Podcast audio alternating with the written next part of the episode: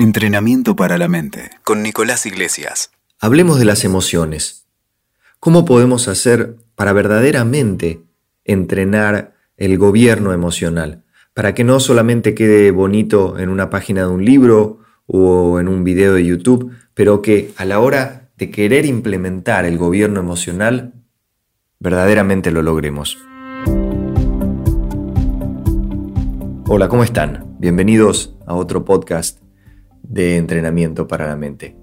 Hoy tenía ganas de conversar un poquito sobre este tema que me parece que a todos nos toca de cerca, que es cómo vincularnos con nuestras emociones, cómo entrenar nuestras emociones, qué son nuestras emociones, por qué muchas veces nos vemos tan secuestrados por ese impulso emocional que después, no sé en tu caso, pero yo me acuerdo perfecto, tantas veces que dije, ay, ¿por qué habré mandado ese mensaje de WhatsApp? ¿O por qué habré respondido de esta manera? ¿O por qué cada vez que me encuentro con esta persona me siento tan... puntos suspensivos? Bueno, para empezar, es importante saber que las emociones no son ni buenas ni malas. Las emociones son procesos internos que tenemos los seres humanos y que en sí las emociones no son buenas ni malas. Las emociones son estos procesos que experimentamos, muchas veces disparados por un pensamiento o por un estímulo o por una situación de la vida. Y una de las cosas más importantes tal vez a entender a la hora de qué hacer con las emociones o cómo vincularnos con las emociones es saber que hay dos categorías, vamos a llamarlas, de emociones. Emociones constructivas y emociones destructivas. Como me imagino estarás pensando cuál es cuál. Las emociones destructivas lógicamente son el odio, el resentimiento, la competitividad, eh, la avidez. Son, son emociones que son destructivas porque finalmente nos llevan a experimentar estados anímicos que no son eh, favorables, nos llevan muchas veces a ejecutar acciones y comportamientos y conductas que terminan siendo desfavorables. Entonces por eso las podemos categorizar como emociones no constructivas o destructivas. Y por otro lado tenemos la serie o la categoría de emociones constructivas, que son la solidaridad, el amor, el deseo de ayuda, la generosidad, eh, la alegría, la felicidad, todas, todas esas emociones que experimentamos, el entusiasmo, todas esas emociones que experimentamos y que se sienten rico en el cuerpo, se sienten agradable. Bueno, ¿qué hacer con, este paquete de, de, emociones o con este tipo de, esta nomenclatura de emociones constructivas o destructivas? Bueno, fundamentalmente el entrenamiento tiene que ver, o la propuesta de entrenamiento, tiene que ver con la idea de que se pueden cultivar unas y se pueden por decirlo así, para, usar la misma metáfora, se les puede dejar de regar agua a unas y se puede regar más agua a las otras, de manera que cuando empezamos en nuestras vidas a fomentar, a cultivar, a enriquecer una categoría de emociones, por naturaleza, digamos, porque hacia donde llevamos nuestra atención y nuestro foco y nuestra energía, es eso lo que más va a florecer en nuestra vida, simplemente por eso eh, cuanto más estemos cultivando una, categoría de emociones, menos estaremos cultivando la otra y eso es lo que vamos a experimentar en nuestra vida. Entonces, el primer consejo útil, el primer consejo práctico es intentar cultivar, tener una rutina de cultivo de emociones constructivas. Esto puede ser, por ejemplo, antes de irte a dormir o, o al empezar el día, hacer una práctica de agradecimiento, de gratitud, que no es ni más ni menos que cerrar los ojos dos minutos y pensar en las cosas verdaderamente agradables, positivas, alentadoras que tenemos en nuestra vida. Por ejemplo, otro ejemplo podría ser hacer un ejercicio de escritura en donde todos los días, por ejemplo, te vas a dedicar cinco minutos a escribir en, una, en un libro diario, en un cuadernito, en donde vos quieras. Vas a escribir, por ejemplo, cuáles son las cosas que eh, están saliendo bien en tu vida, en las cuales estás contento, contenta, cuáles son las situaciones alentadoras. Esos son, por ejemplo, ejemplos de cómo uno podría cultivar. Hay que echarle agüita. ¿Cómo podríamos cultivar este tipo de, eh, emociones?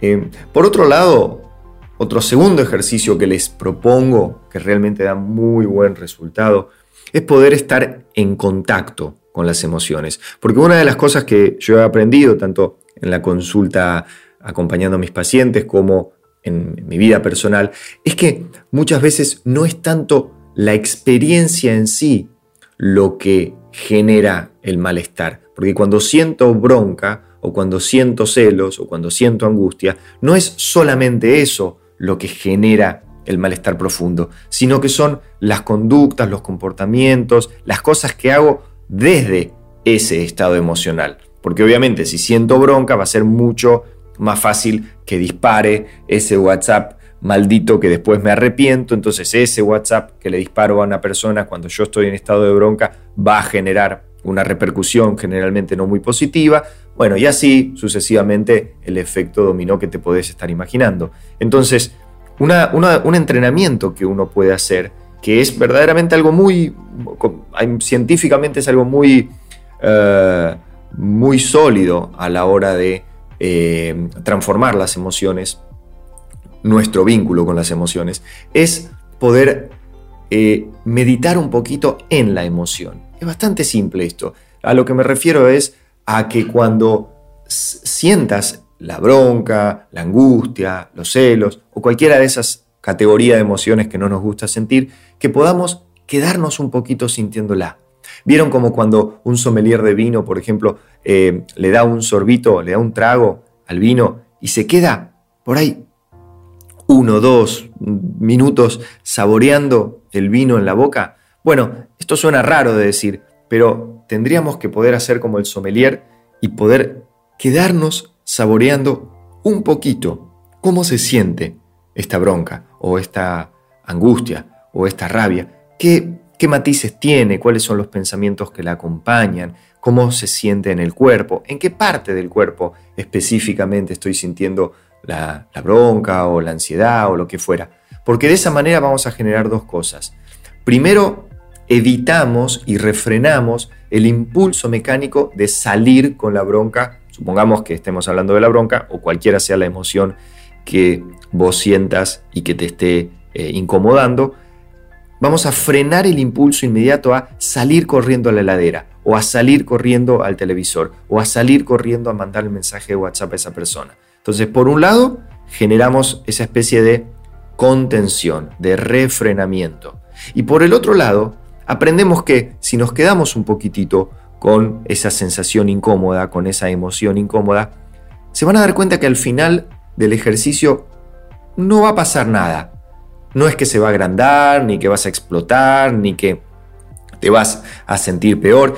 En general, por el contrario, cuando uno hace un ejercicio de quedarse inmóvil por unos minutos, sintiendo la emoción, lo puedes hacer incluso de ojos abiertos, no es ninguna técnica demasiado sofisticada, es sentarte en una silla de ojos abiertos cuando sentís, por ejemplo, la ansiedad y decir, bueno, ok, ir al cuerpo y decir, ¿qué estoy sintiendo? ¿Qué está pasando? ¿Cuáles son los pensamientos que acompañan esta experiencia sensorial? Y poder ir entrando en la experiencia y ya vas a, te vas a dar cuenta solo, sola, que al cabo de un par de minutos parece como que la experiencia baja el volumen, como una bruma que se empieza a ir y el cuerpo nuevamente vuelve a entrar como una especie de equilibrio. Te invito a que lo hagas, es algo muy chiquitito, es algo muy simple de hacer, pero claro, hay que practicarlo. Entonces, yo creo que estos dos rescates, el rescate o el, volviendo al principio, el, el consejo de cultivar estados de ánimo, emociones que nos hagan sentir bien, como si fuera una rutina de un gimnasio, una rutina de comida o, no sé, o la práctica de un instrumento musical. Es decir, poder practicar todos los días algunos ejercicios que te conecten con estados emocionales constructivos. Y el segundo ejercicio que te decía, que es poder permanecer cuando llega la emoción eh, incómoda, poder permanecer saber que ahí se abre una ventana de oportunidad para hacer un ejercicio y el ejercicio es poder permanecer un cachitito con esa emoción, sintiendo esa emoción, viendo cuáles son los pensamientos, viendo cuáles son las ideas que trae.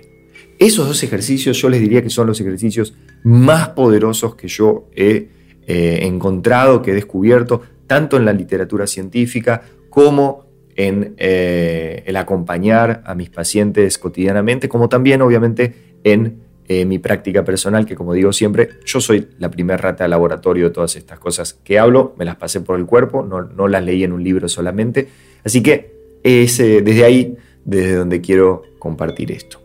Bueno, como siempre, muchísimas gracias por seguir escuchando el podcast, nos pone muy contentos que estén del otro lado. Y como saben, por cualquier pregunta, duda o inquietud, eh, se pueden comunicar conmigo, me encuentran en las redes en Instagram como arroba Nico Iglesias.